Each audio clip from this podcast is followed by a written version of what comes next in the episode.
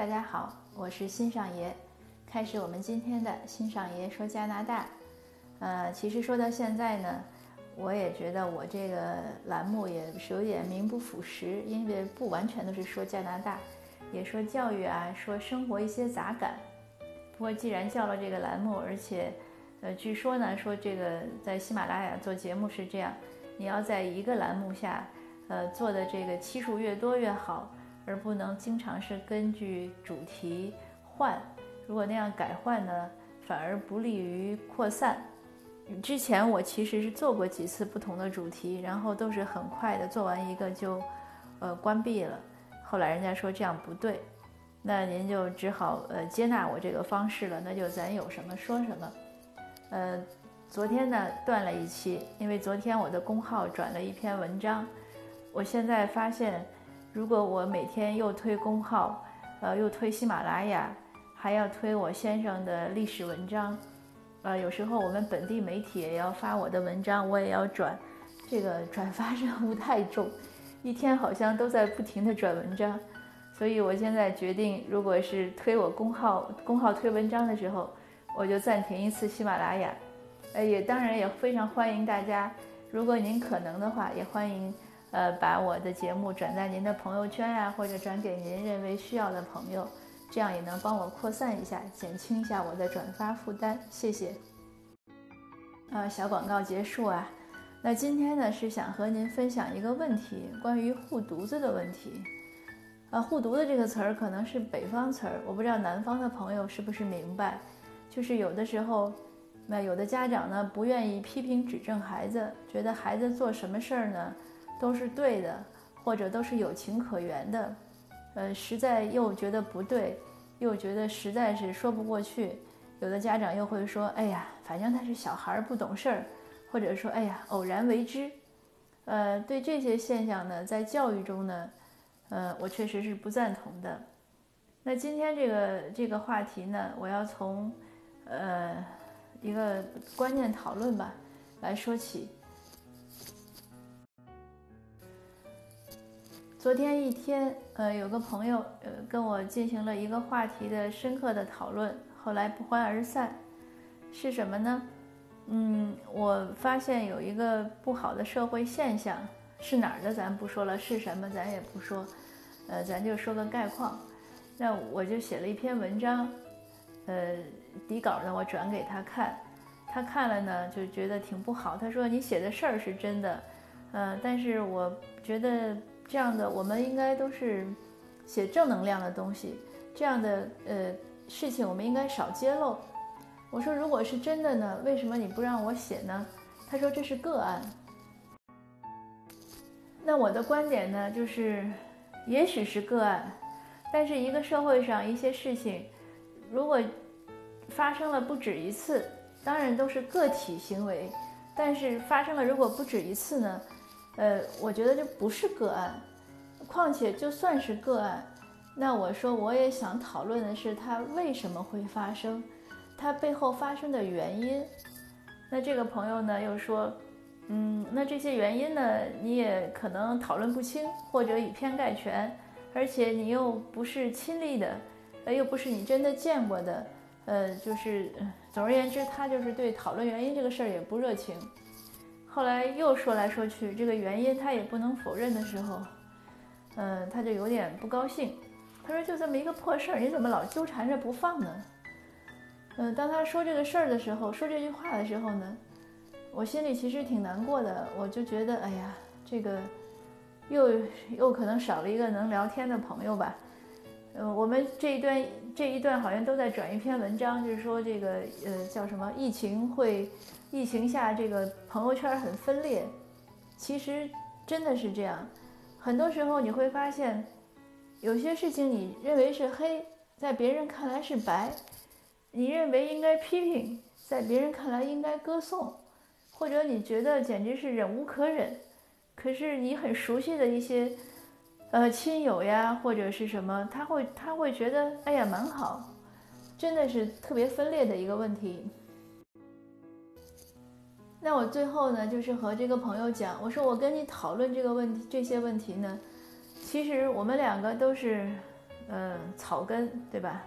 即使我能写点文章，一读者量也就那么回事儿。你说就是有一万两万，就算十万个人看了，又能怎么样？所以影响力都是很很很泛泛的。但是为什么我希望把这些问题讨论清楚呢？因为我认为这个是和认知有关。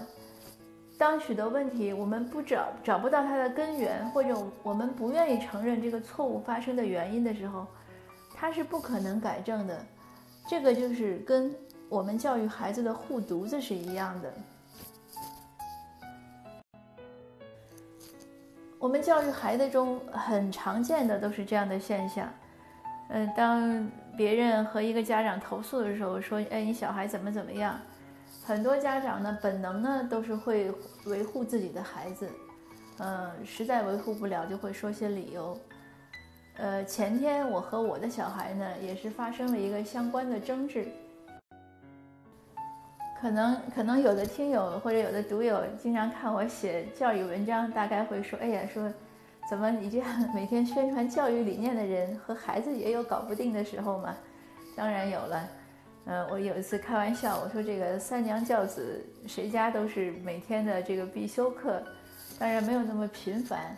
嗯，但是也会有，因为我小孩现在青春期嘛，而且这边的孩子呢，他的那个自我意识真的是挺强，很多决定我们都是做不了的，呃，你都要问他的，嗯，当然这也不是个问题。我们前天的冲冲突呢是这样发生的，当时呢要吃午饭了，他在帮着盛饭，我正好过来的时候呢，看他是拿那个铁勺在刮，就是保温锅的，有因为有一层涂层嘛，那个。米饭锅有一个涂层，他在刮那个，哎，我说你不不要用铁勺刮这个，他说我轻轻的在刮，我说轻轻的也不要，它会破坏涂层。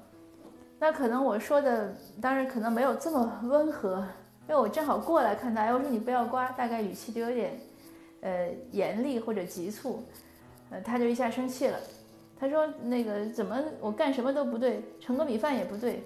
呃，他就说那你自己弄，我说那你放那儿，然后我也开始摔摔打打，然后我们两个就都不高兴了，就不欢而散，各吃各的饭。吃完饭呢，到下午的时候，呃，在中午吃完饭和他爸爸出去走了一圈路，等他回来呢，我就去找他聊。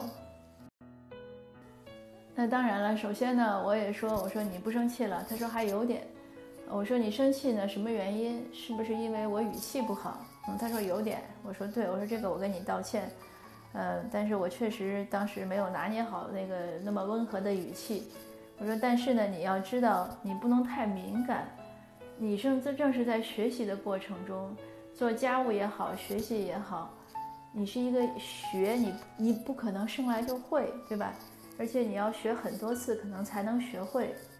那当别人告诉你说你没有做对的时候，并不一定是就是要指责你、批评你。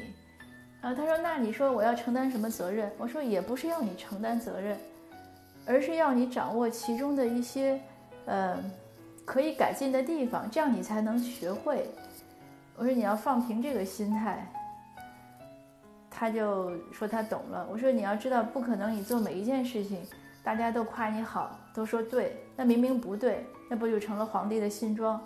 他说他明白了，所以这个道理是一样的。我觉得我们自己要把这个道理想清楚。那些错误的事情呢，它总是在那儿，你不管怎么护它，它都不会改，它不会自我修正的，有可能还会越来越越严重，最后伤到我们，伤到我们自身。你本来是一个看客，你觉得哎呀，这个事儿和我无关，我不用管。但是因为你不能站出来及时的制止，没有人去制止，那个恶就变得越来越大，最后所有的看客都被吞噬。在孩子的成长中也是一样的，他有一些小错，或者我们就不说错这个词，就是有一些没有做对的地方，如果我们不能及时的帮助他指正。呃，给他纠正，让他修正，让他来学会怎么做对的东西，他怎么可能对呢？怎么可能成长？怎么可能进步呢？我们自己的成长是同样的道理。其实教育不只是教育孩子，也是家长的一个自我成长。我们自己成长过程中，无论是观念呀，还是认知能力啊，还是言行举止呀，如果一些事情我们有错，也怕别人说错，不愿意听负面的评论，呃，不愿意和人去讨论，不愿意去正视，那我们其实也很难进步。有一句话说，人在临终的时候。很多人后悔的不是自己做了什么，而是自己没做什么。套用这句话呢，我觉得其实我们走到生命的尽头，很多时候我们可能需要懊悔的，就是不是我们没有多好，而是我们根本不知道什么是好，这是一个很大的麻烦，对不对？那今天的分享呢，就到这儿。呃，从和朋友的分歧，从三观认知分裂，说到孩子的教育，又说到我们自我的成长，呃，和您共勉吧。因为人生真的是一场没有这个无止境的修行，呃，我们一起努力。谢谢您，祝您平安吉祥。